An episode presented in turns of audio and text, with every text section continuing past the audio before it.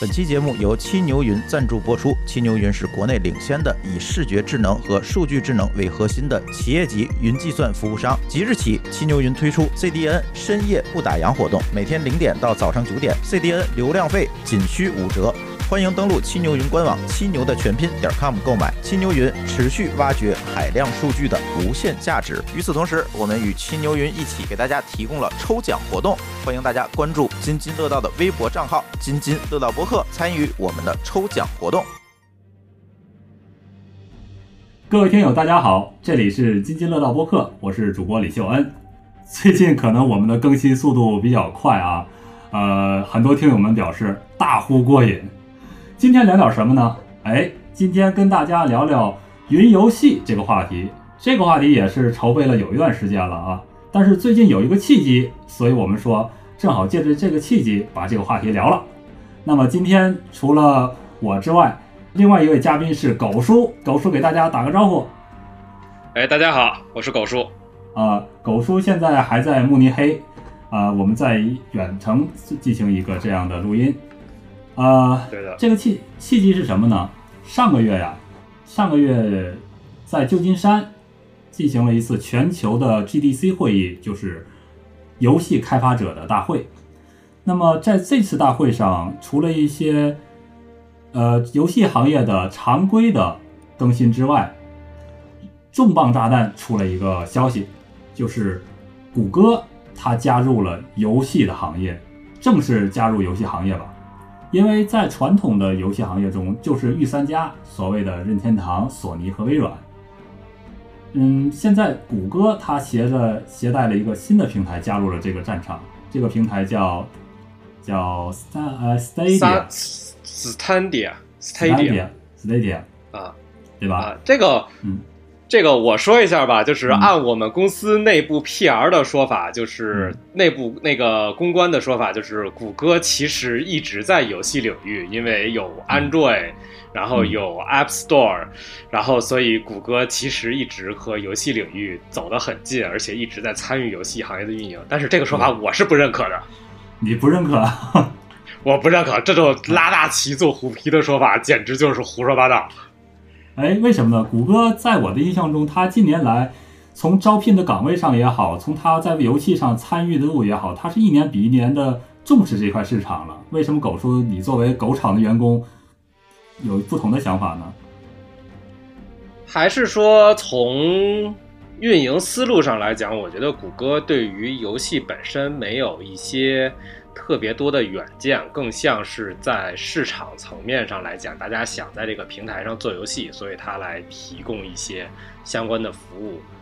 对于这种服务来讲，也并没有特别的说为游戏有特别的考虑，只是说作为这个平台的一部分在思考。所以我基本不认为谷歌之前参与过游戏这个行业。嗯，我最近看到了呀，因为。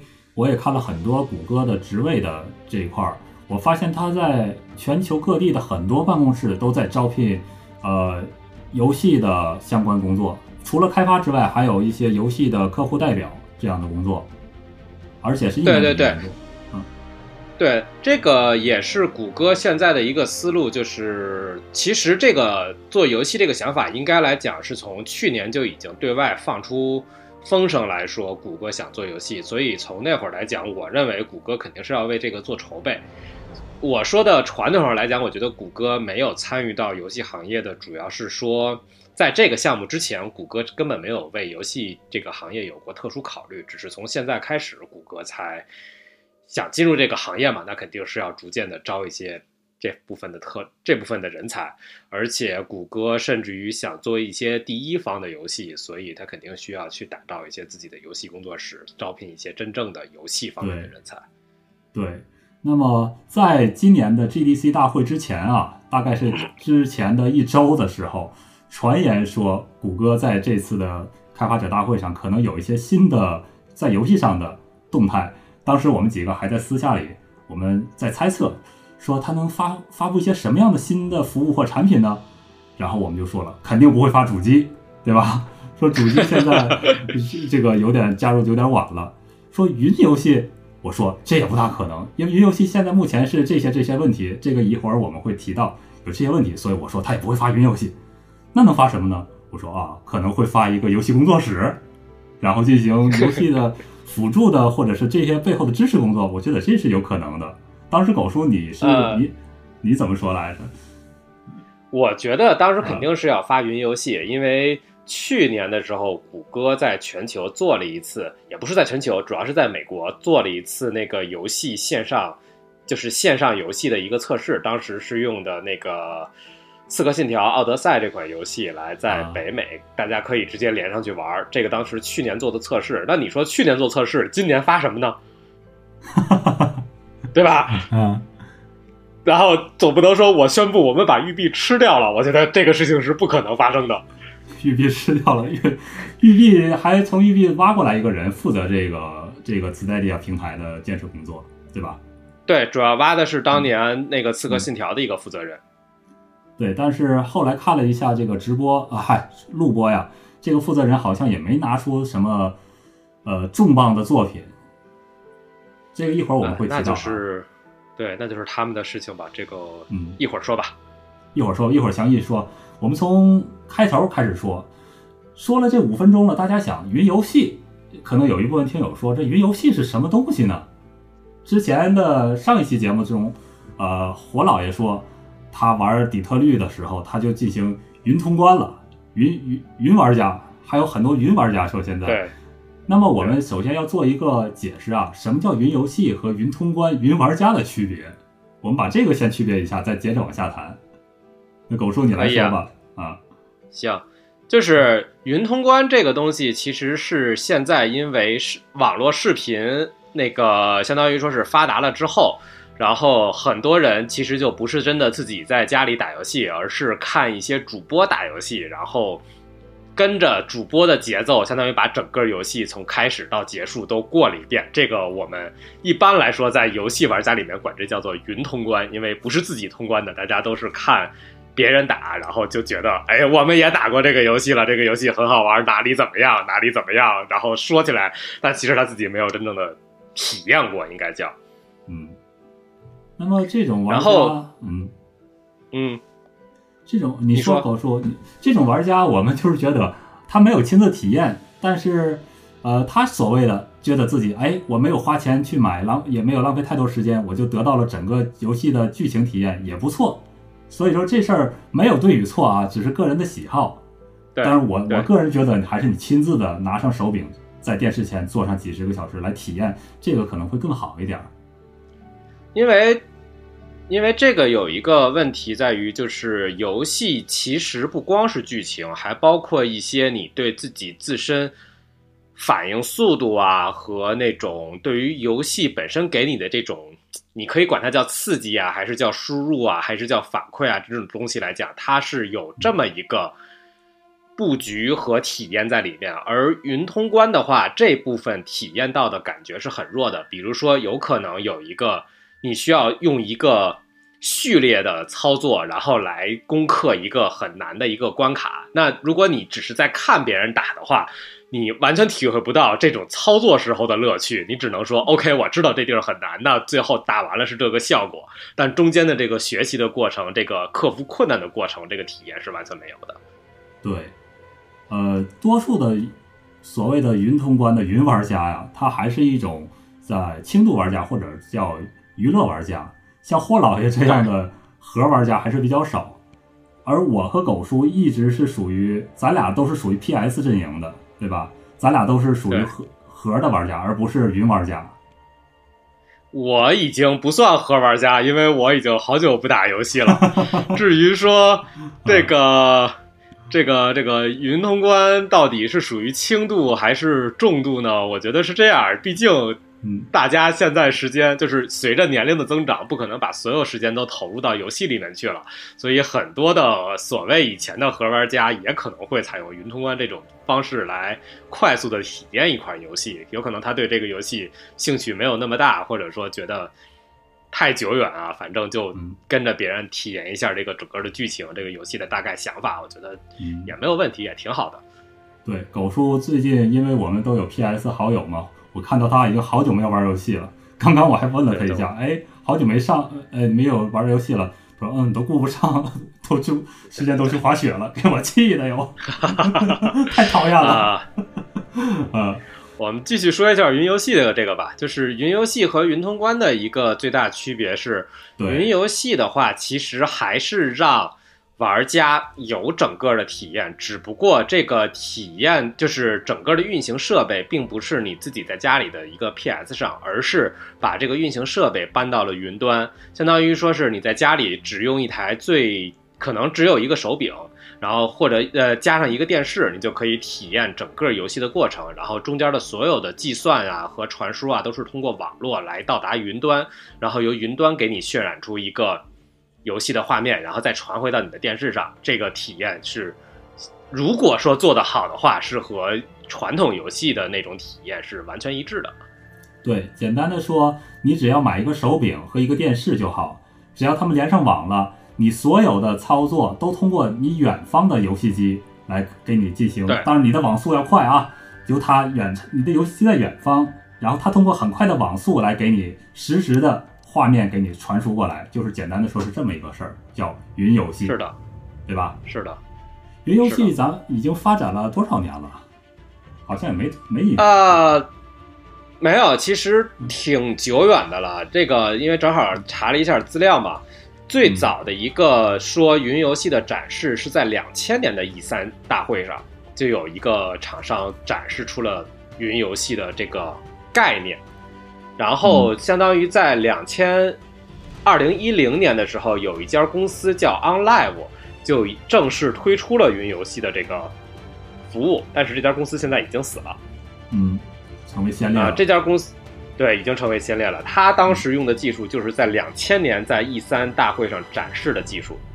然后，如果再往如果再把这个游戏的这个云游戏的概念说的宽泛一点的话，索尼其实在一四年的时候发布过一个服务，叫做 PlayStation Now。它的概念是说，你在你的家里，你有一台 PS 三，你就可以用手机和你的电视直接去，就是不是去连到你的 PS 三上，而是说通过你的手机就可以来玩游戏。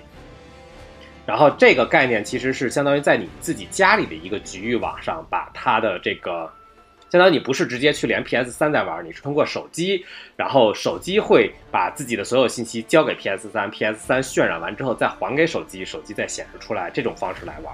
但是这个和现在的云游戏来讲也不太一样，因为它是一个需要有一个本地的计算设备，嗯，然后比较正就是。比较算是比较正统的云游戏，应该算是一五年，NVIDIA 发布了一个服务，叫做 GeForce Now，这个是正正经经的一个云游戏，而且到现在也一直在运营。我当时我们定完这个话题之后，我还去体验了一下这个东西，因为我正好可以玩。哎，对，你这边的网速可能会环境会好很多。啊，不光是它，其实是因为我家的电视盒子是 NVIDIA 那个 Shell TV 啊，这个东西它自带的 GeForce 的一些体验的东西，所以我就说，哎，既然可以，我之前也没试过，我就试一试嘛。然后我就去试了试。然后再往后的话，就是微软后来宣称过要做这个，一八年宣称过是要做类似的云游戏的服务。然后谷歌呢，也是在去年一八年来先做的一次那个刚才提到的那个《刺客信条》的测试，然后今年一九年正式宣布说开展了一个这个 Stadia 的这个游戏的服务。嗯，任天堂那边有什么动作吗？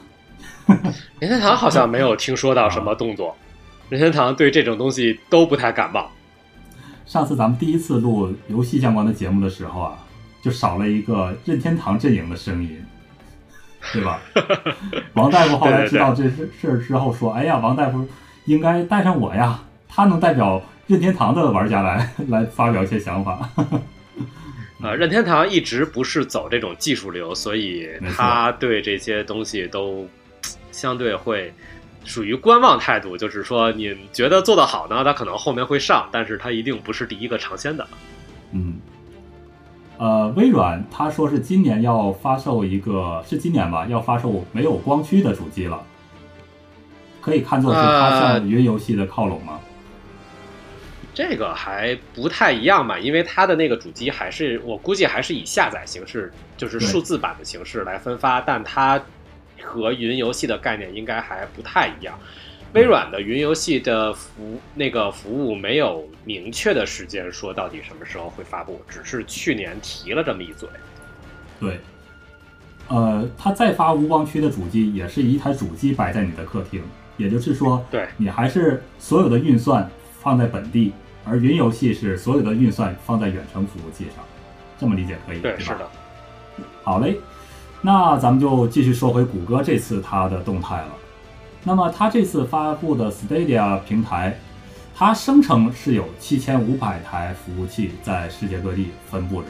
我还特地看了一下那个地图，呃，中国的服务器好像在黑龙江省哈尔滨那边儿有一些服务器，剩下的就是啊沿海在长三角那边好像有一些。然后中国的内陆这一块儿都是空的，一台服务器没有。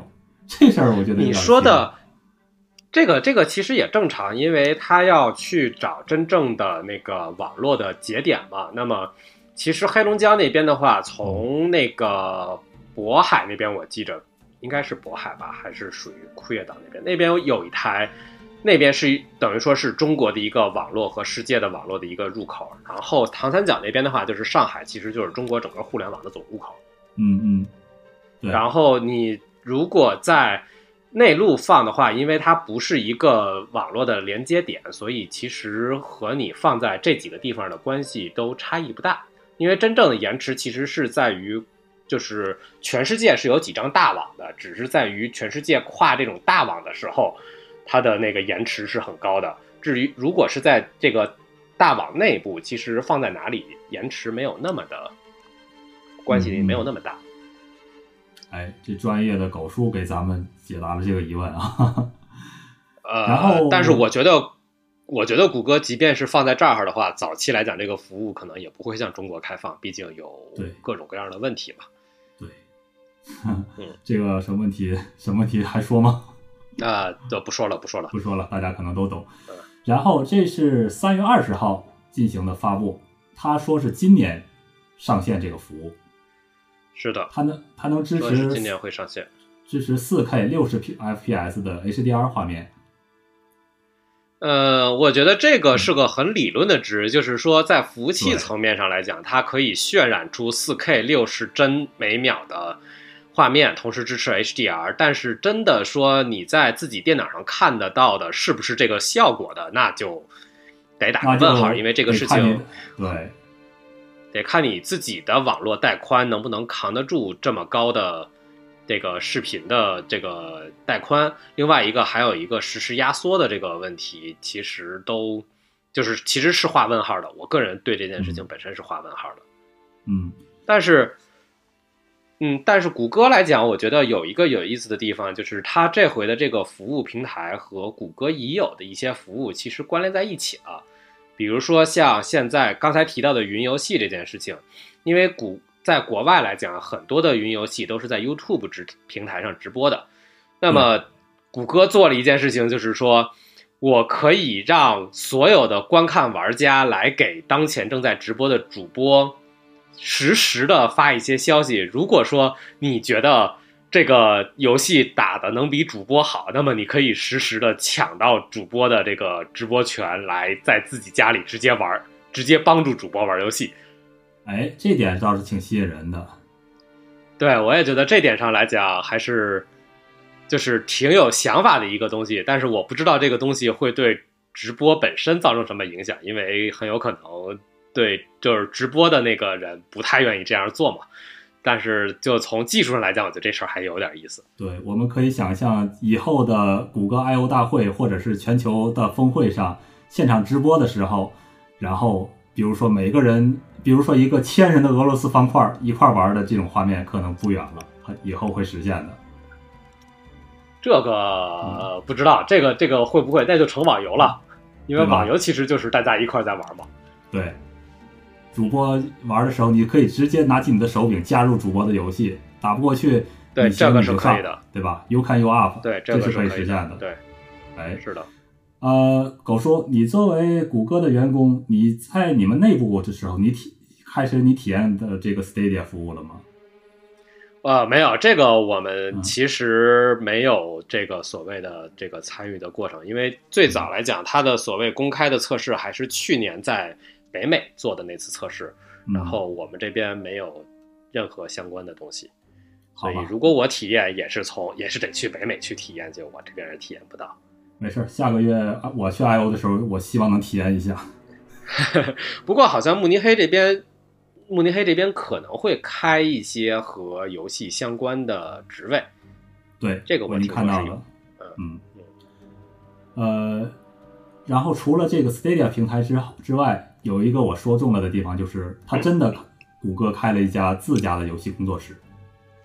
对，是的，这个其实让我来讲是挺意外的，就是我觉得我一开始觉得谷歌可能不太愿意去养一些这种游戏工作室做自己，就实际上自己不愿意自己参与到游戏这个市场里面去嘛。但是看上去谷歌这回如果有自己的一个游戏工作室的话，下的决心还挺大的。哎，我还没注意看一下他有没有挖一些其他的人过来就参与这个游戏工作室，但是我都不知道，那应该是没有。所以应该是挖了，应该是挖了，反正谷歌又不缺钱。他不缺钱，但是这个游戏工作室啊，像圣莫尼卡呀那样的工作室，它是需要一定时间的累积的。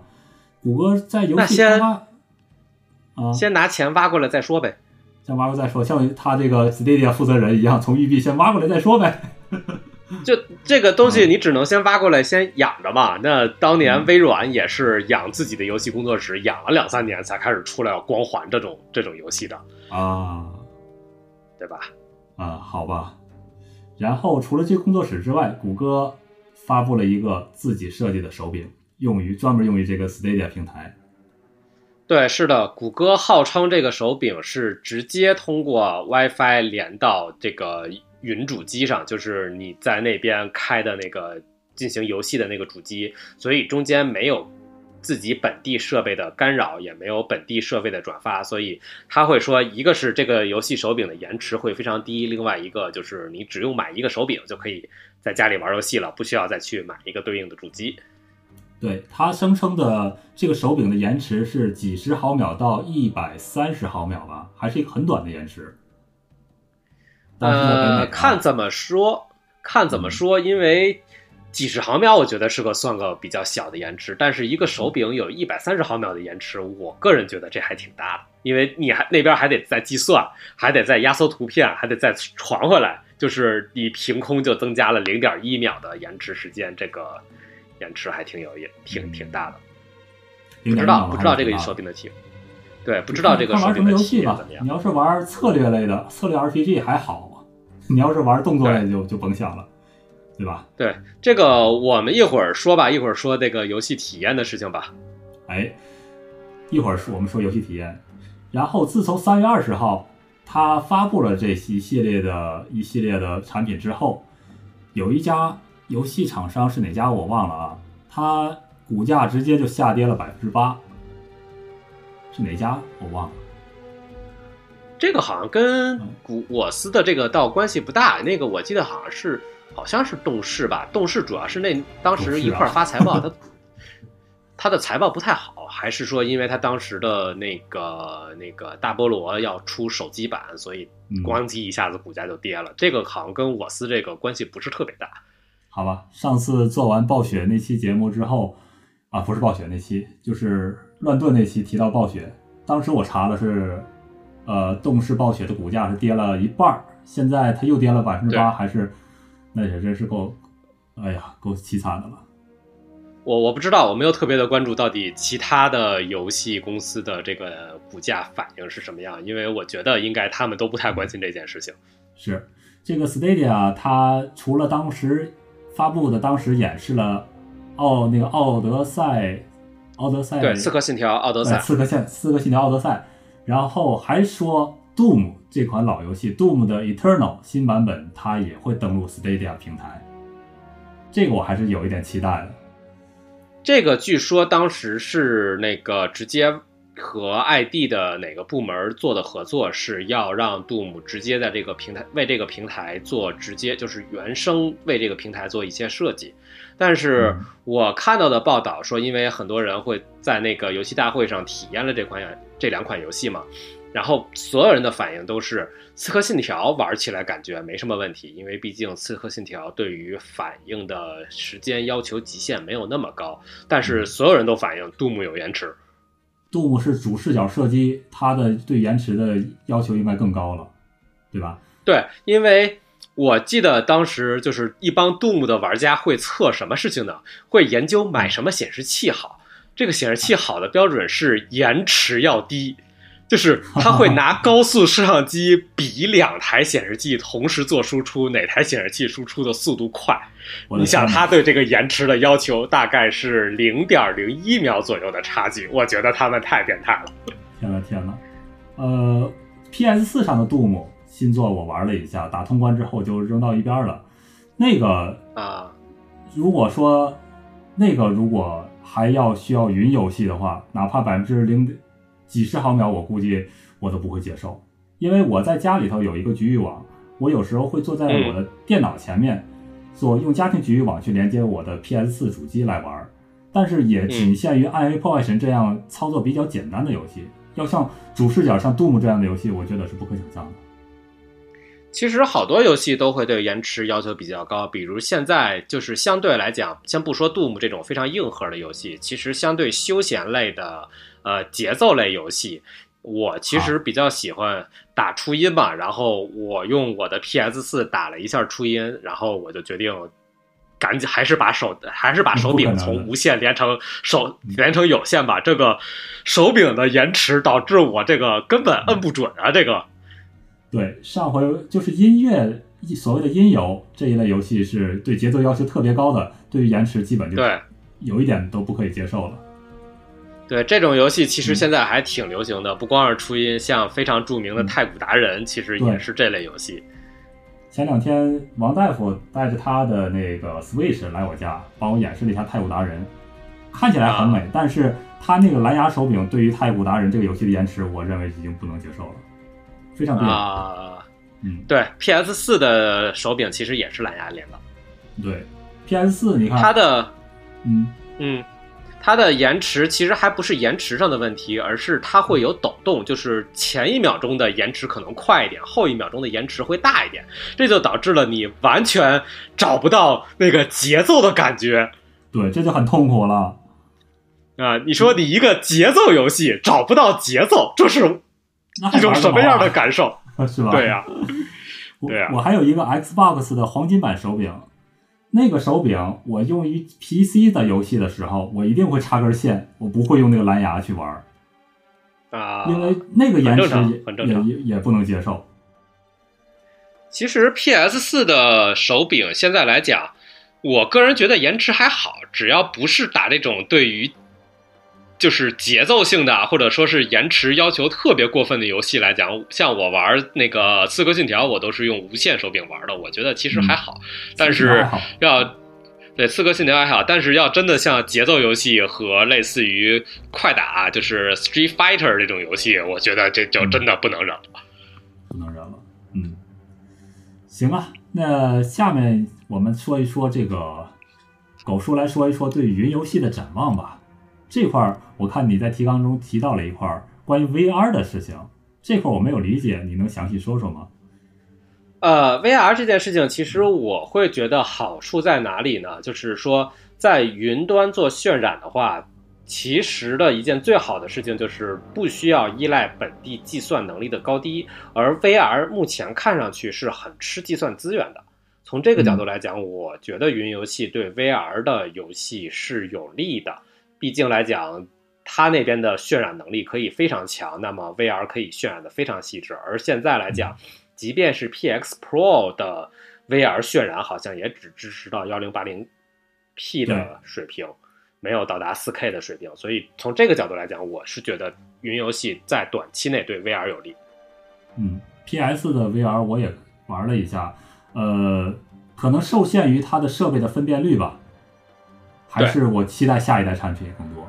呃，一方面是设备本身的分辨率，就是那个眼镜的分辨率；另一方面，其实就是它主机渲染能力也不够。嗯，对。但是云游戏的 VR 的话，其实最后也还是会限制到眼镜的这个输出能力上。但是眼镜来讲，毕竟整个计算不需要用眼镜来完成，那其实最后的输出的卡的话，可能就会卡到眼镜本身的分辨率输出。那这件事情就。没有那么难解决嘛？没有像以前的 VR 又要解决计算能力，又要解决眼镜的这个问题来讲那么难解决，相对好一些。明白了，所以这么看是对 VR 有利的。只要把这个眼镜的问题、分辨率的问题解决了，就好说了。是的，啊。然后还有对其他的游戏什么样的游戏有利有利呢？呃，我觉得会，首先对网游会有。会有一定的有利的影响，因为网游来讲，大家之前玩网游的一个最大的问题就是延迟问题，可能你和其他人的延迟相距很大。但由于现如果云游戏可以把这个渲染的工作交到云主机上的话，那它的网络效它的网络连接效果是很好的，所以这个方面来讲，玩家之间的连接，哎呀，不好意思，玩家之间的连接会变得更好。但是呢？你的延迟可能就全都到你自己的本地的这个，从你本地到连到主机上的这个延迟上去，所以这方面不一定。但是我觉得对网络游戏可能会有一些好处。另外一个会有好处的就是对于一些轻度的游戏，像那种休闲类的游戏可能会有好处。原因是因为大家不需要在自己本地上做任何的买任何的设备就可以玩，而且。很有可能你的体验会变好，比如说以前来讲，你想要打游戏，你还要先开机，开完机之后先载入游戏，载入游戏之后你才能玩。那现在如果放到了这个云游戏的话，你直接载入游戏就可以了，没有开机的过程，反正你电视是一直开着的。对，那么将来我们在手机和移动设备上能体验到什么样的大作呢？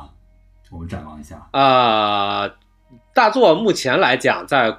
谷歌的这个平台上，肯定就是《刺客信条》是一定能够体验到的，然后杜牧也是能体验到的，嗯，对，然后杜牧也是能看上去也是能体验到的。其他的大作目前我感觉没有特别的特别多的消息。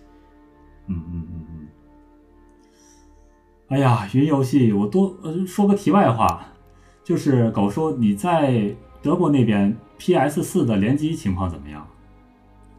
我没有试过，因为我 PS 四还是主要打单机，但是我估计应该问题不大，因为这边网络设备或者说网络的压力没有那么的繁重，所以它的那个网络的效果应该还可以。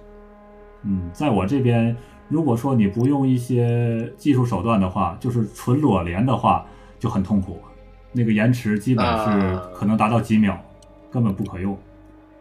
那还挺大的，那那个延迟还挺大的。我不知道，我没有试过 PS 上的联机，因为我一直都还是打单机为主。嗯，所以下面就可以引出我们下一个话题了，就是我们担心的关于下一步云游戏我们担心的一些事情。首先，第一个问题就是刚刚提到的了，老生常谈的问题和网速有关，就是延迟、帧速和码率这三样东西怎么保证？呃，谷歌来讲，我觉得在因为谷歌本身的网络的基础设施很好，所以我估计谷歌在这里面可能会做一些有叫什么黑科技比较有基础化，对，有一些自己的优化，比如说它可以把它可以依靠自己的这个网络，把那个真正的计算的那个单元推到。离着用户越最近的一个边缘节点来做，而不是在中央的一套服务器上去做。但是这件事情上来讲，我我也不知道具体的情况是什么样的。然后另外一个可能的事情，就是因为谷歌来讲，现在因为它有 YouTube 平台，然后谷歌在全球来讲，它的网络状况也是最好的，所以它即便说不把计算推到边缘节点，它只在边缘节点接收到用户的数据之后。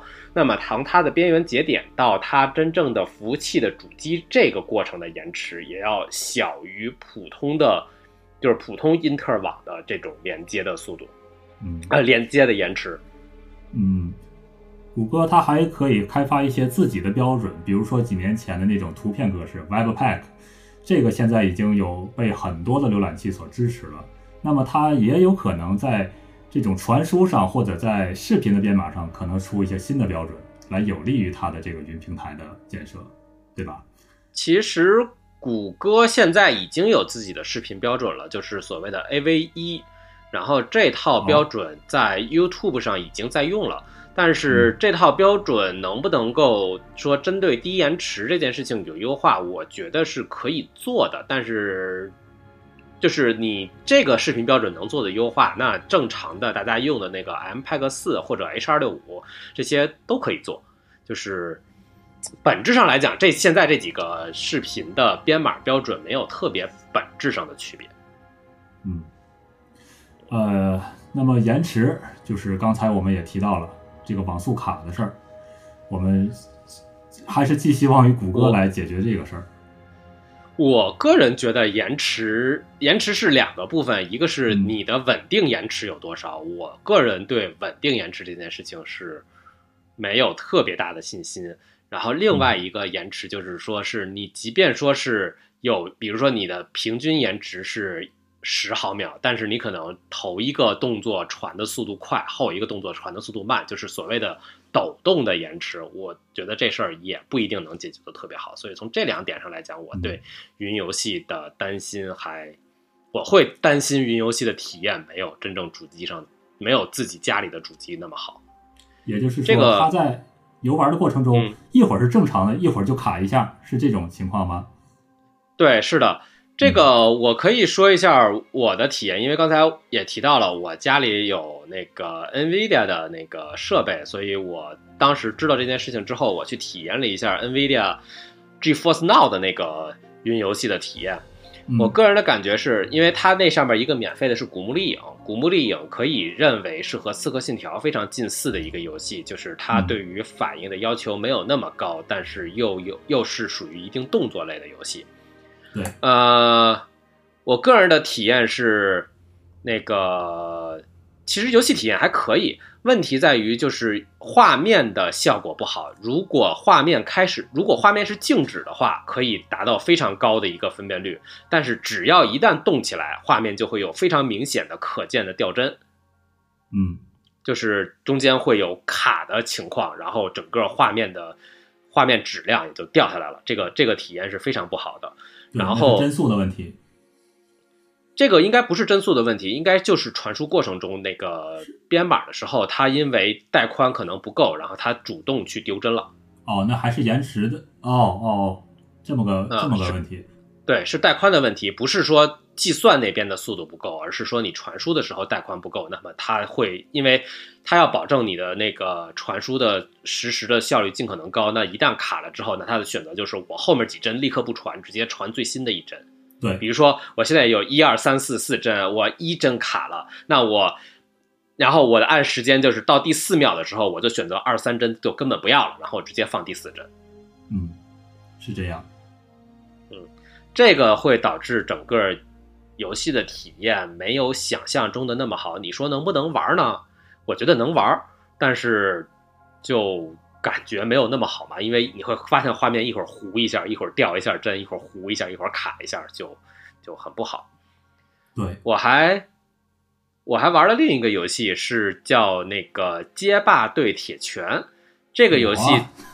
啊，这个我因为也是免费的嘛，我很开心的就去有两个免费游戏，然后类型又不一样，我就都试一下吧。然后街霸，街霸对铁拳是一个完全不可玩的，我觉得，因为就是街霸里面有一个非常典型的一个技巧叫做打康，就是当对方的一个攻击出来之后，你可以根据他的那个攻击的。那个上中下的这个位置，然后选择是用重拳还是重脚，是可以跟他就是对抗。这样的话，你可以自己不损血，同时让他的这次攻击失效。就这个打康是完全做不到，就是就是完全卡不上这个点的一个感觉。因为因为我估计，因为是手柄到那个到那个服务器的延迟有这个问题，所以嗯，我觉得这个就就体验非常不好。但是我不知道谷歌的。回头的做法会怎么样？因为 GeForce Now 和谷歌的有一个最大的区别，就是 GeForce Now 是要用家里的一个设备做一次转发的，我不知道嗯这个设备会在这个中间产生多大的延迟。如果把这个设备去掉了，能够把延迟降到多少？嗯嗯，明白。那么刚刚我们说的延迟和帧数的问题，有些同学可能没有体验过这个 GeForce Now。那么我可以给大家举个相近的例子，就是你用 PlayStation 或者啊其他平台也算了，你玩真三国无双八，然后用一个非常烂的网络和朋友联网玩真三国无双八，那个卡和那个痛苦的感觉，大概就是这个体验了。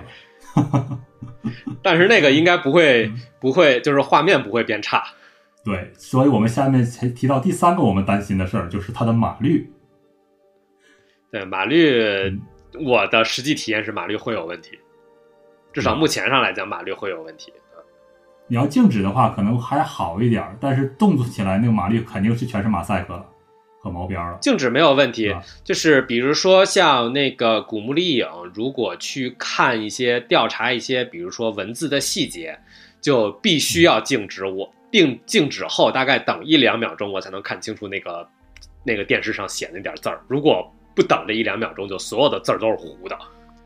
嗯，明白。那么我又想起一个例子，可能老玩家在两千年左右的老玩家可能经历过，就是你用五十六 K 的上网速度打 CS 联机的那种痛苦了。啊，对，这个五十六 K 打 CS 只是影响你的延迟和帧数，但是码率啊，对对你把眼镜摘了，大概就是这个就是这个感觉了。对对对对对对，你这还得是个近视的人才能体会到这个感觉。对，就是画面呀、卡呀，还有延迟都是很糟糕的情况。当然，这是我们现在目前最担心，而且也最显而易见的这三个，一定会有这三个问题。至于谷歌能解决到什么程度，那还是看谷歌的实力了。我们只能是啊、拭目以待这个事情，这个问题，其实我在体验之后，我想了很久这个问题。我觉得我现在来讲，我反而对，就是首先来讲，我对云游戏这个方向，我认为是对的，就是让玩家把家里的设备省下来，作为一个类似于订阅式的服务也好，还是说是这种单次就是玩的时候才付费的这个服务也好，我觉得这个这个方向是对的。但是，就是这个谷歌进入这个领域，我觉得也是因为他们觉得这个方向是对的，所以就是他们才进入这个领域嘛。然后另外一个就是，可能我会觉得我们应该就是作为产品的提供者，应该会更有野心一些，所以他会觉得我们把这些问题是我们有野心来解决好所有这些问题，所以我们嗯才愿意推出这个服务。所以从这个角度来讲，我会觉得推出这个服务是理所当然的，因为你不推出这个服务，所有的问题你可能都没有办法去知道它实际的问题是什么。你只有推出了这个服务，你才能说 OK，这里有问题，我们来解决这个问题；那里有问题，我们来解决那个那个问题。然后慢慢的把整个的这个服务做得更好一些。嗯，虽然也有一些一些人评论说，哎，按照谷歌这两年关闭的这些事情，所以他有一些担心。但是今年看这谷歌的还是挺隆重的发布了这个这个东西，所以应该还是短时间内它还是会把很多资源投入到上面来，所以看看它能做成什么样吧。这件事情，我觉得这是两这是两两回事儿，就是这个方向对和具体某一个服务会不会做得非常好，这是两件事儿。好就谷歌这个服务来讲，我会不太看好的原因，刚才也说了。首先，第一点就是谷歌从来没有在游戏的领域里面真正成为一个玩家，都不是说你成为一个大玩家的问题，而是你根本就没有成为过玩家。这个这个行业怎么玩，你要从头琢磨。那么这琢磨嗯可能就是个两三年的问题。嗯，对吧？嗯你要想开发游戏，你要想说把所有的这些游戏的开发商，甚至于包括这些主机的，就是包括其他的一些相关的玩家都服务好，这件事情可能两三年就过去了。然后另外一个就是谷歌对于现在这些项目的盈利是有压力的。那么你两三年之后，如果官方看到它没有真正形成盈利，那么这个时候官方就是谷歌整个公司对于这个服务本身是不是还认可，我不太有信心。呃，这个有一个非常明显的对比，就是当年微软进游戏业，大概是花了五年的时间，才真正成为一个大家认可的玩家，对，而且砸了很多很多钱砸了十多个亿吧，至少是。啊，不止啊，他一个手柄研发就十亿了，对吧？反正我印象里就是那几年说是微软都亏的都不行了，然后但是还一前一直在往里砸钱。对他们每卖一台机器好像是赔的最多的，除了 PS 三啊。对，PS 三那是另一个黑历史了。嗯，是的。刚才谷歌提了一下他关于 GeForce Now 的体验，我也想插一句我对 PS Now 的体验，因为 PS Now 是呃索尼旗下的一个 PlayStation 的云游戏，但是很遗憾啊，我没有体验啊，不是 PS Now 我没有体验成，因为这个东西国内没有这个服务，而且。我也不需要用 PS 四的平台去玩一些老的游戏，真正需要的就是国内所谓的云游戏吧，是指 PS 的串流功能，就是你用着你的笔记本或者是 PC，或者是你的 PS Vita 就 PSV 掌机，用它来串流你客厅中的 PS 四影像操作。但是很遗憾，我很有这个需求，但是我从来没有成功的连接过，这很啊很无语。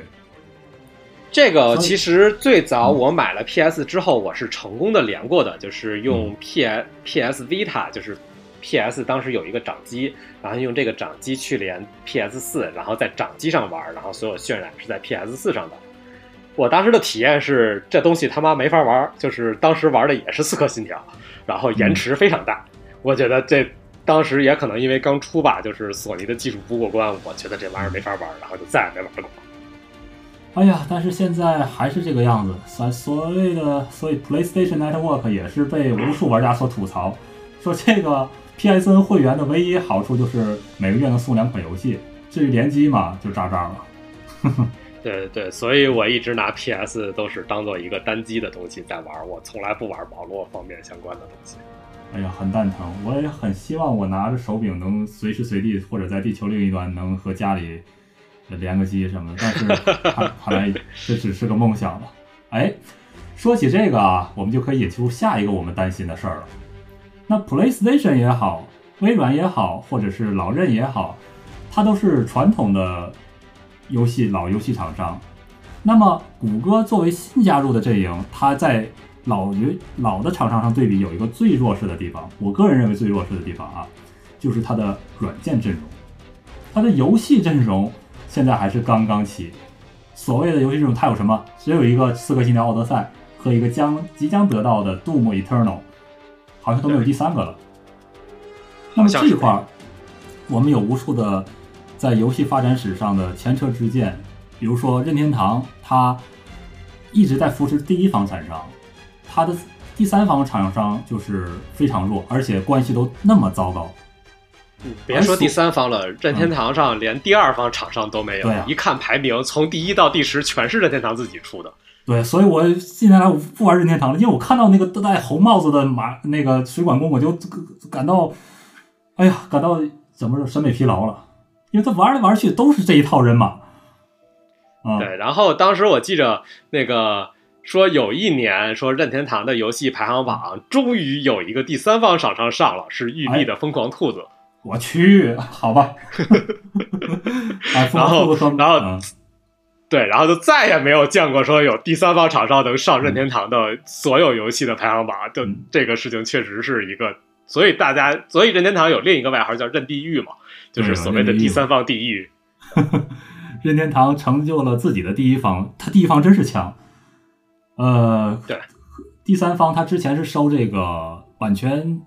版权金的方式来成就了任天堂帝国，当然这是属于游戏发展史了啊。我们将来可能有一个重量的嘉宾，我们和他专门录这一期节目。今天我们主要还是说云游戏。那么索尼他当时就得了第三方，他得了天下。当时是 PS 一和呃和世嘉的土星呃 DC 在竞争的时候，他靠着第三方取得了天下。土星，土星。土星是那个 DC 是后来的一个产品，对，已经快到 PS 二。对，那么索尼靠着第三方赢得了天下，打败了世嘉等等。那么现在谷歌它作为一个新的新人加入了，它的第三方从哪儿来？怎么培养出来？这块儿我现在很担心。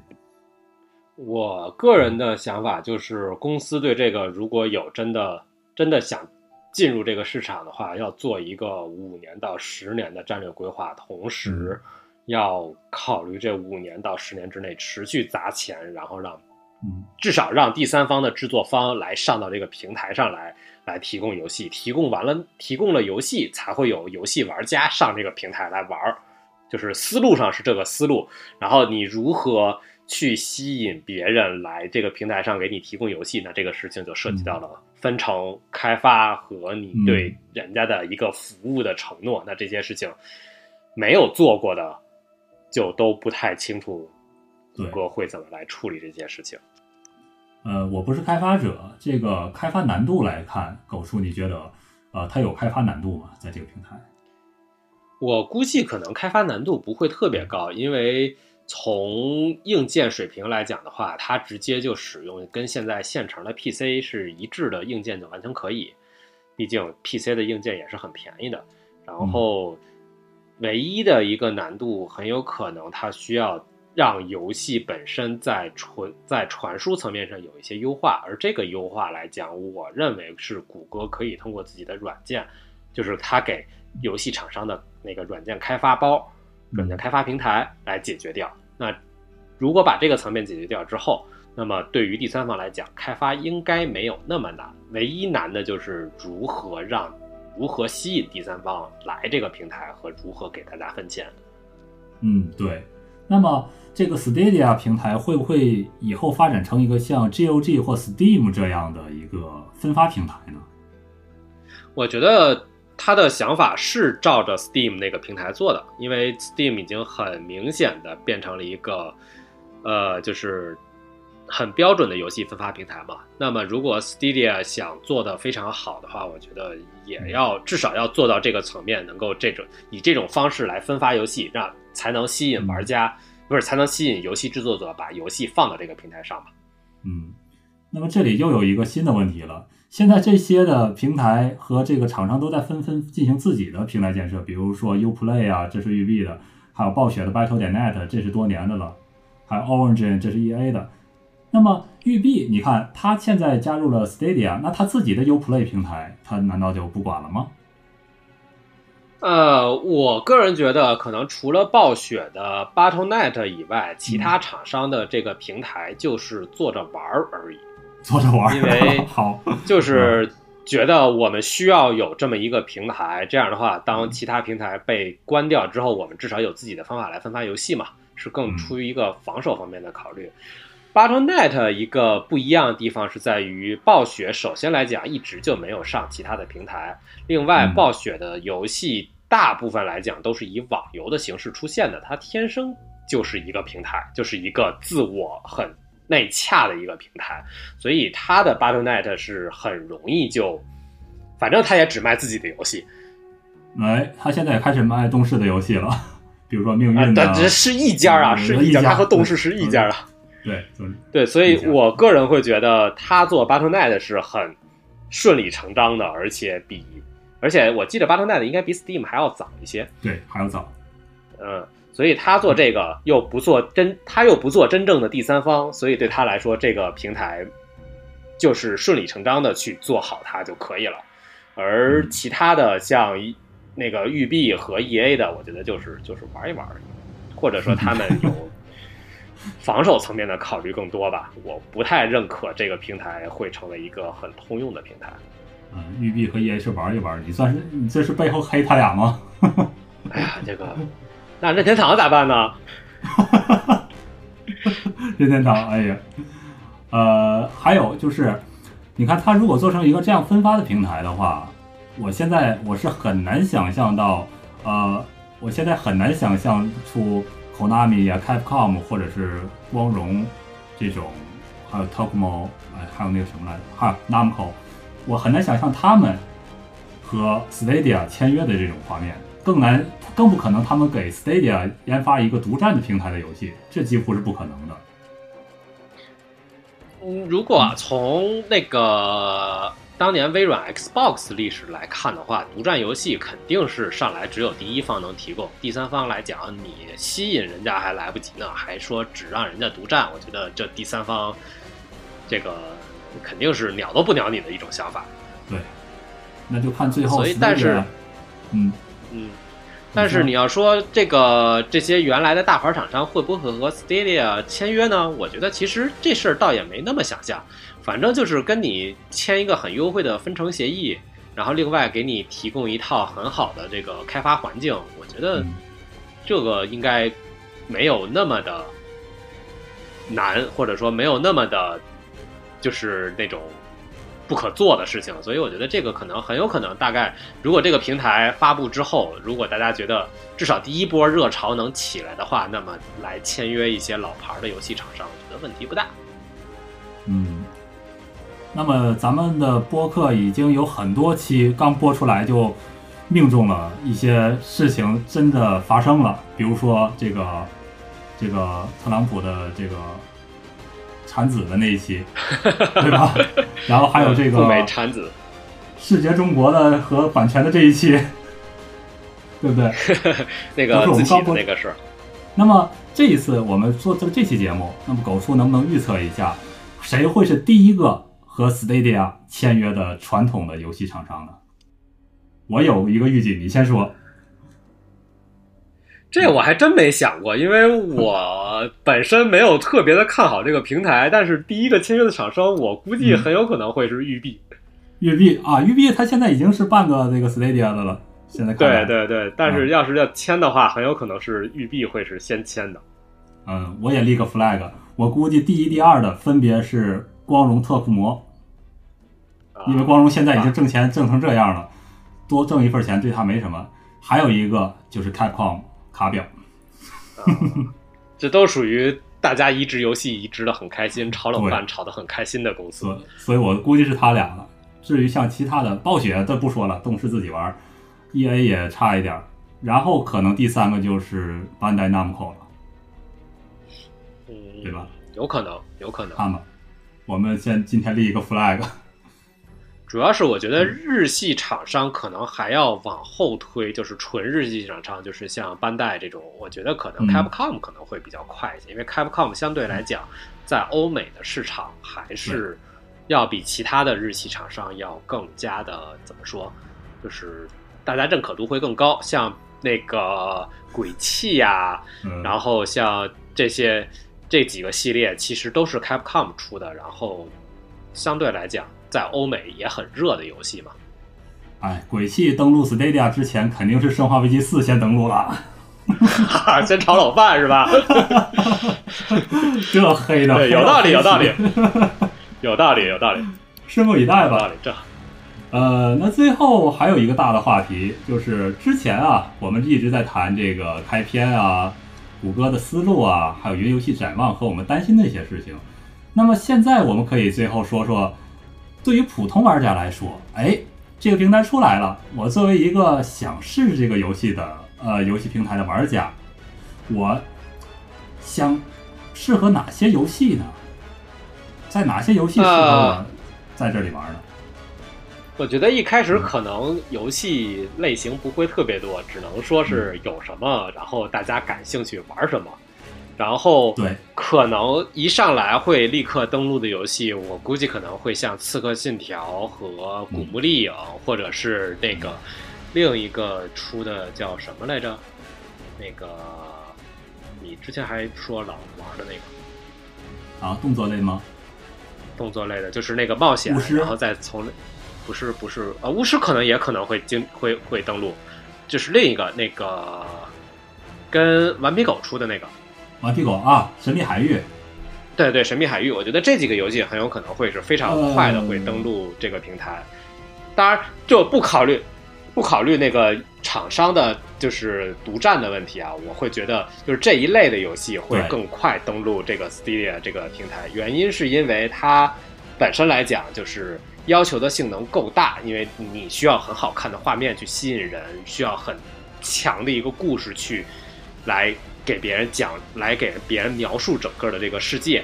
然后，另外，它的虽然是一种动作类的游戏，但是本身来讲，它的动作动作的核心，它动作本身不是一个特别核心的玩法，所以它对于延迟的要求没有那么高。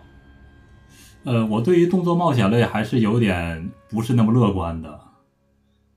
呃，观至少以我至少以我打那个古墓丽影和他的啊这个刺客信条的反馈来讲，我觉得，因为确实你要说它的那个延迟要求没有没有特别要求特别高，你是有一定相对来讲还是比较放松的在做一些反馈类的有反馈类的这个操作，所以嗯我觉得应该来讲问题不大。但是你说，如果是那种非常硬核的动作类的，像那个叫什么来着？那个合金装备，合金装备啊，然后还有那个、那个 Hero 吧，是叫什么来着？那个叫什么来着？Hero 突然想不起那个游戏的名字了。然后就是、就是当时 PS 四上叫鬼泣，我怀疑很有可能是上不啊，去啊。鬼鬼泣算了吧，鬼泣那个操作很啊、高的鬼，泣很有可能是上不去的。然后再有是那个当时 PS 四上前段时间刚出的那个评价特别好的那个新作，是狼吗也是不是只狼？呃，哎，算了。那个，反正我我嗯我我的意思就是说，如果是一个真的以游戏硬核为玩法的游戏，那它很难上。但是如果是以观赏类又加上冒险，但动作只是辅助的话，我觉得这类游戏应该上，应该问题不大。对，就是说像《神秘海域》这样以观赏和欣赏为主的动作类可以上，但是你像硬核的，像合金装备啊，像血缘诅咒这个应啊，该上不了。这个就很难受了。或者像马里奥啊，延迟的要求它很高。嗨，马里奥不可能上这个平台，人家是老认自己的，对吧？我现在觉得马里奥不一定不行，因为就是怎么说呢？马里奥毕竟在 iOS 上也赚得盆满钵满啊。对，就是任天堂在这些层面上，就是看谷歌砸多少钱。我的想法就是看谷歌砸多少钱。嗯，啊，刚才那个游戏是，啊我想起刚才我想说的游戏是哪个了，就是另一个，就是也是属于硬核动作类的，就是战神。啊，战神看新新战神还好，新战神以欣赏为主。啊，对对对，老的战神真的是非常硬核的老的战神有就算了那个动作打手打法，那个真的挺难的。那就看谷歌最后能砸多少钱了。对，肯定是要砸钱的这个东西。有钱真是能为所欲为的呀，有钱真系大使，对吧？呃，对动作冒险类是这个样子了。那么还有其他的呢？比如说 RPG 啊，RPG 没问题，RPG 一点问题都没有。然后像所谓的，对，尤其是日式 RPG 啊，对，你可以把动作冒险类归到 RPG 里去。我觉得这个你如果这么去归，大家可能就是所谓动作类 RPG，、嗯我觉得都都应该问题不大。那么刚才说的是动作算 ARPG 吧？那么现现在说的这种日式回合制 RPG，我觉得是很适合的，因为它有充啊足的思考时间，对吧？是的，它不要求你的延迟来追求你的反应速度嘛。你打完回合是敌方的回合，那不这样就很适合这个平台。还有就是战棋类，像昆特牌啊、炉石传说呀、这种打牌或者是棋牌游戏，这也没有问题。绝对没问题对。还有就是文字养成类了，文字养成，我觉得文字游戏，我觉得短期内根本不会选这个平台，因为欧美人不愿意不不接受这个游戏类型。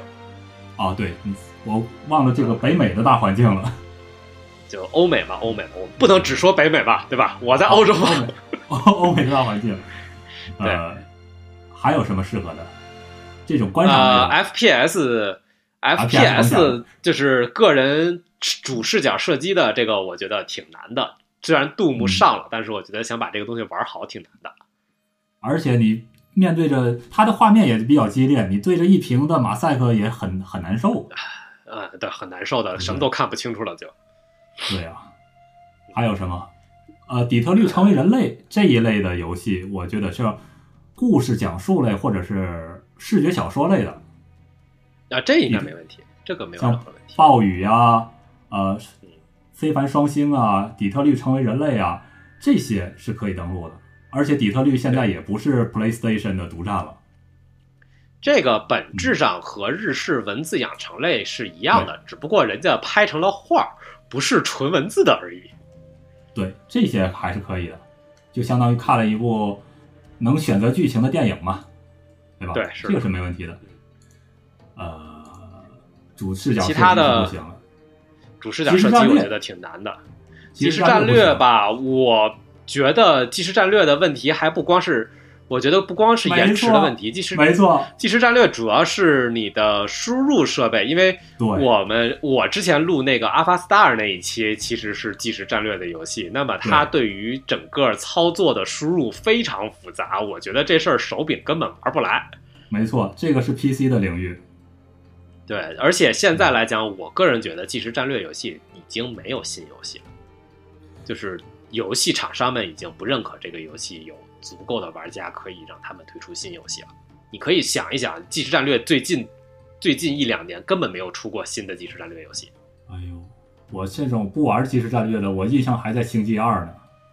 星际二是哪年出的呀？星际二那也好多年了。对呀、这个就是就这两年基本上没有出过，因为就是你的玩法门槛高，然后输入的方法又复杂，然后还要你跟电脑打还没意思，对，对吧我？上所以上一次打我打，上一次我打的即时战略还是红警三呢。是啊，所以我个人觉得这类游戏都不是说你适不适合登录这个平台，而是说这类游戏很有可能就没有人开发了。哎呀，玩即时战略的玩家有点悲伤了。对，我觉得这个没有办法，这个毕竟大家还是轻度的玩家会多一些嘛，不愿意在游戏上面提投入很多的时间。对，刚才咱俩说了，音音游和这种和韵律有关的游戏也就甭提了，延迟对，节奏类游戏都不太可能，不知道回头跳舞毯会不会 跳舞类游戏。这个还是本。我觉得这个还需要，嗯对这个还是嗯，而且它需要一些周边设备，我估计谷歌暂时还顾不到做这些东西。嗯，呃，那么综上所述，还有什么？没别的了。那么它吸引的是一个什么样的玩家群体呢？什么样的玩家群体可能首先购买这个设备呢？我觉得是轻度玩家，就是我想体验一下一些我平时玩不到的很精美的游戏，但是我又不愿意为这个体验来付出去买真的一个主机放在家里。这部分人很有可能会成为这个平台首先体验、呃首先来这个平台的一部分人。但是我会担心的是，这部分人本身忠诚度不高，就是对于平台来讲，就是想起来了玩儿，想不起来就算，他不会说我出了一部新的，我立刻要把它玩掉的这种感觉。我觉得这部分人相对来讲不会有这种心情，所以会不会对这个平台产生一个持续性的收入，这个事情是一个画个问号吧。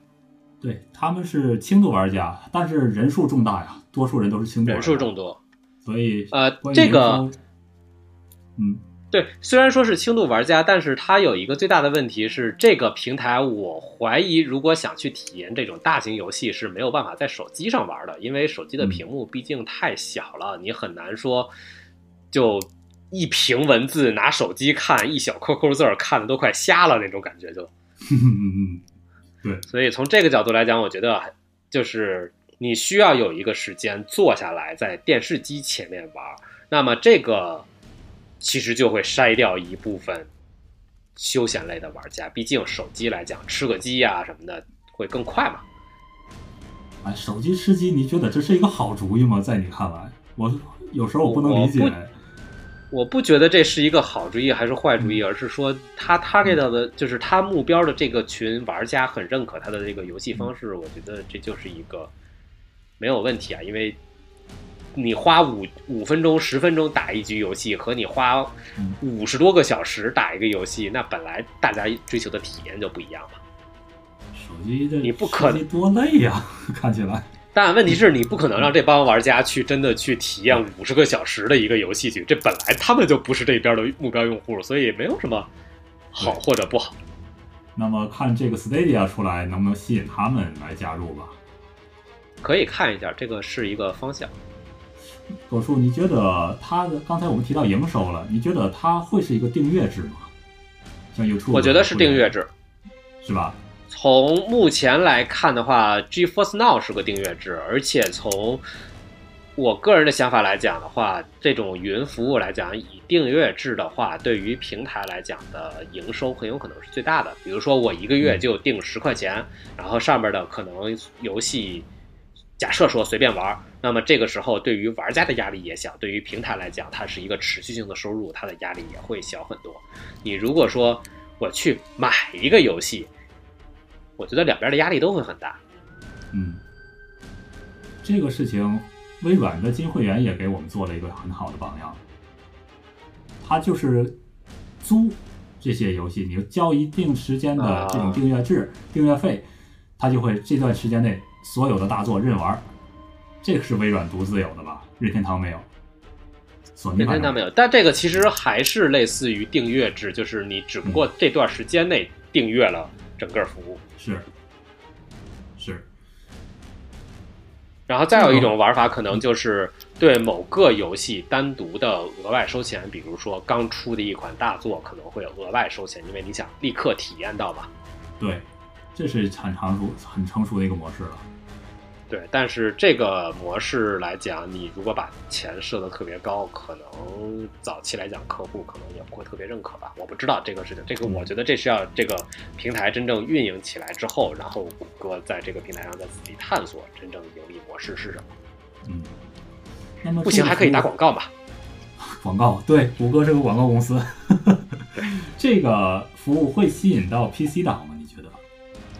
我反而觉得会吸引 PC 党。嗯，因为吸引他们转向主机手柄的玩家。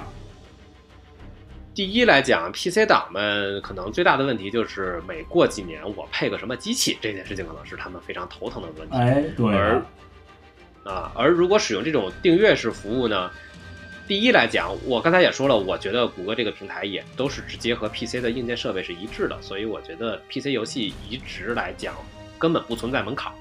那么。PC 玩家如果说能够直接把他们想玩的游戏放到这个上面来的话，那他们直接转移过来，又不用自己存电脑，整个价格其实还便宜很多。我觉得，嗯，Why not？为什么不呢？嗯，对。那么反而是就是反而是什么？反而是反而是现在的主机玩家，我觉得会非常不认可这个平台。对你，我是主机玩家，我觉得我不会购买这个。对。原因在于，第一，那个主机玩家上面好多的，就是你会，你在这个平台上，你会玩很多的这个平台上的独占。我觉得独占游戏首先不会出现在这种通用平台，第二就是你主机带给你的体验和 PC 的体验是完全不一样的。那这个体验在 Stadia 这个平台上很有可能早期来讲是没有办法复制的。嗯，是。主机玩家不会对它有兴趣的，那么移动端的那些死忠粉会对它有兴趣吗？移动端我会觉得大部分还是轻度玩家，这个事情就看这个平台上面有没有他们想玩的游戏，以及其他人是不是来这个平台玩。如果这个平台上玩的人足够多的话，手机的移动端玩家也会转移过来。但是如果说或者或者很有可能会这样，就是。Stadia 这个平台干脆就也侵入到手机层面去，就是侵入到移动移动端，然后它可能会发布一一部分在上面发布一部分适合移动端的玩家玩的游戏。那这个时候你很难说它是在这个就是移动端的玩家是转移到这个平台，还是说它没有转移平台，只是换了一个地方玩而已。对呀，现在索尼不也是进行妥协了吗？之前索尼是。只能通过 PSV 进行那个串流游玩的，或者是他自己的 PS 手柄才能串流游玩。现在也是上个月开始，在 GDC 上他宣布，现在手机可以用 App 来串流他的 PS 游戏了。这事儿我觉得是有点傻的。你的玩家们会对移动游戏有兴趣吗？还是手机？哎呦，好吧，也不是吧？我觉得索尼一直把自己这个本来挺好的一个。移动平台的东西全都给玩的叫什么？就是没有没有很好的思路来运营它。现在他自己的 PSV 也彻底黄了，他只能说是在来用手机来做这件事情。但其实他的手机现在卖的也不好啊。我觉得这个是索尼自己的特别，整个移动端都是有问题的。是啊，北京工厂都刚刚关闭嘛。对呀、哎呀，想想好伤心。PSV 不就是没有作品吗？怎么死掉了？实际上 PSV 硬件是很优秀的，对吧？对。哎，那么说回来啊，那么对于那些原本就不玩游戏的这个群体，你觉得 Stadia 能吸引他们玩游戏吗？这挺难的，因为你本来不玩游戏，证明不喜欢游戏这个娱乐方式，那你本来就是个游戏平台，你说你怎么去吸引一帮不喜欢玩游戏的人来玩游戏呢？这个本身就是一个很矛盾的事情，对啊，对吧那？么这些玩家我们都分析过了，我们分析分析用什么设备吧。刚才提到了一个 Stadia 手柄，这是必须的；一台电视。对。如果是一台电脑呢？电脑也可以，电脑也可以。因为因为他的想法是说，那个就直接上和那个谷歌的浏览器 Chrome 结合在一起。那么在嗯 Chrome 里面就反正就是一个显示的设备。那么你在电脑上，我又不要求你电脑有特别强大的计算能力，你只要能够显示的东西，我就往你这上面串流呗，那就是没有任何问题。对，这个是谷歌特别有优势的一个东西，只要它能运行 Chrome 浏览器这样的设备就可以玩游戏了。然后另外一个可能的设备，我怀疑就是各种电视盒子。谷歌只要能在这个电视盒子上放上去一个 App，又不是特别难的事情。它会不会把这个东西集成到集成到 YouTube 这个 App 里呢？也是很有可能的。也有可能，也有可能，也有可能。但是我不太确认它会不会集成到 YouTube，因为 YouTube 有自己的用户群，你就是国外就是欧美来讲的话，App 相对来讲还是互相独立的嘛，不会说出现嗯。像微信那种大而全的 App，所以我更倾向于谷歌会单独出一个 App 来在这个层面上服务，来让大家来来接受游戏这个动作，而不会直接在 YouTube 上来干。呃，这样我还有一点想法，就是近年来在游戏直播上，YouTube 被 Twitch 抢到了很多的市场。那么在 YouTube 这个 App 里，它是可以直接打开一个频道来进行直播，来进行游玩，这个可不可以实现呢？我觉得这个是可以的，对吧？还是很有可能的。嗯，这个是可以的，或者说本身都是谷歌自己的产品，那它中间互相之间有一个调用，或者说是那个我直接就是在那个打游戏的过程中就连到自己的 YouTube 账号开始做直播，这都是问题，没有任何问题的事情。对，没错。所以说，对谷歌很有优势的两点是 Chrome 和 YouTube 这两个还是很有利的，它是的的基础，对吧？是的，是的，嗯，还有什么？我们好像都已经聊了这么多，好像还有什么没该聊到的？差不多了。差不多了啊。应该差不多了。然后，如果玩家有什么或者听众们有什么想要了解的，可以下面再留言吧。因为至少目前我们想到的应该都聊到了。对，我们想到这些，呃，然后就是期待下个月的 I O 大会上吧，看看有没有什么新颖 试玩的东西，然后先试试一下，对吧？好嘞，那么听友们不知道这期听得过不过瘾啊？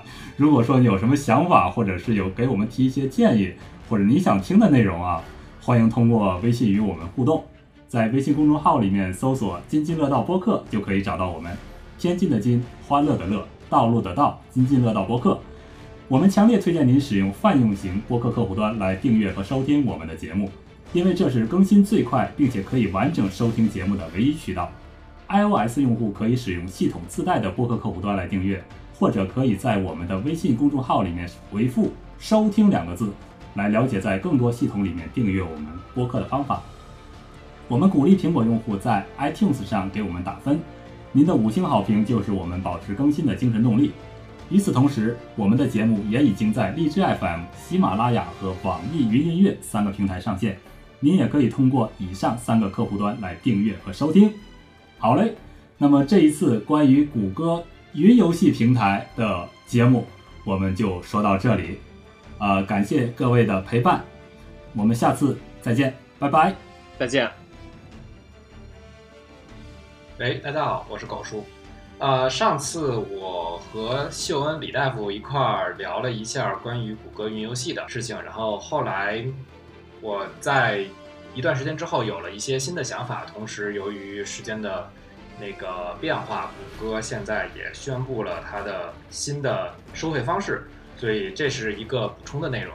我对这个服务的新想法是这样想的，因为从游戏本身的载体来看的话，我们现在玩的游戏一般都是通过光盘和原来是磁盘，然后后来通过网络下载的方式来传输的。而这种方式本身，游戏本身是在玩游戏的过程中是没有变化的，所以可以理解为它是一个静态的资源，就和我们浏览网页的时候的那些图片呀、和视频、声音啊，这些都是完全一样的。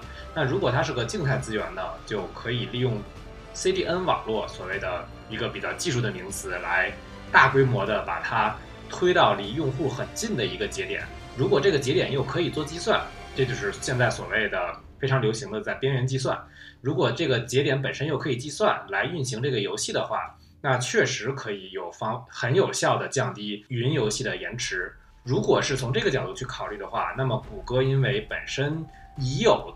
非常强大的网络和自己内部的这些服务器，那么谷歌做这件事情本身确实是要比传统的像索尼和 NVIDIA 这种没有这种类似的网络基础建设的公司要有优势的多。同时，最近也传出了一条消息，就是索尼的 PSN PS Network 要和微软的 Azure 云服务来做结合，由微软的 Azure。来为 PSN 提供类似的功能，所以这个市场看上去是一个很有意思的市场，大家可以期待。在我录这段补充内容之前，谷歌正好刚刚宣布了它的 Stadia 的服务的公开测试版，然后也公开了首批发行的游戏。我看了一下，然后首批发行的游戏大部分都是比较古老的游戏，像古老到《博德之门三》这种很有情怀的游戏，也有几年前的像《刺客信条：奥德赛》。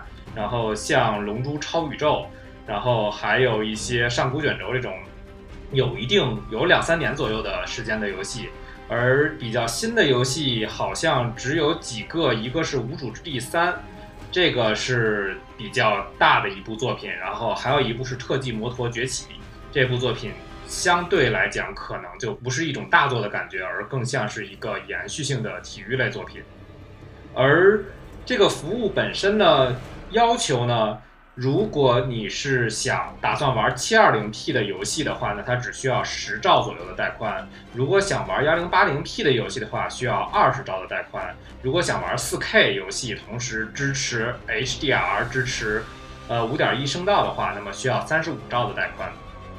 价格上来讲，Stadia 的基本版是免费的，玩家无需付任何额外的费用，但是需要购买游戏。免费的基本版呢，只能享受到 1080P 六十帧立体声的游戏。如果想享受到刚才提到的 4K 六十帧5.1环绕音响的游戏的话，需要每月交9.99美元，然后来体会这种最完整的游戏的享受。如果是你成为了会员的话，那么每个月还会附赠一款游戏。呃，我不太清楚这个游戏附赠之后是会被收回，还是就一直属于你。如果说是每个月附赠一款游戏的话，相当于这九点九就相当于每月买一款新游戏吧。现在还可以预定所谓的 Bounder Edition，这个东西应该怎么就是试玩版或者叫做抢先体验版吧。然后这个是一个套装，包括一个限定版的手柄和一个 Chromecast Ultra。这个 Chromecast 是谷歌出的一个设备，可以方便的把手机上的内容投屏到电视上用。就这两个设备，相当于说是如果有了 Chromecast，如果同时有了手柄的话，实际上就是一个非常完整的游戏的平台，就是谷歌 Stadia 的游戏平台。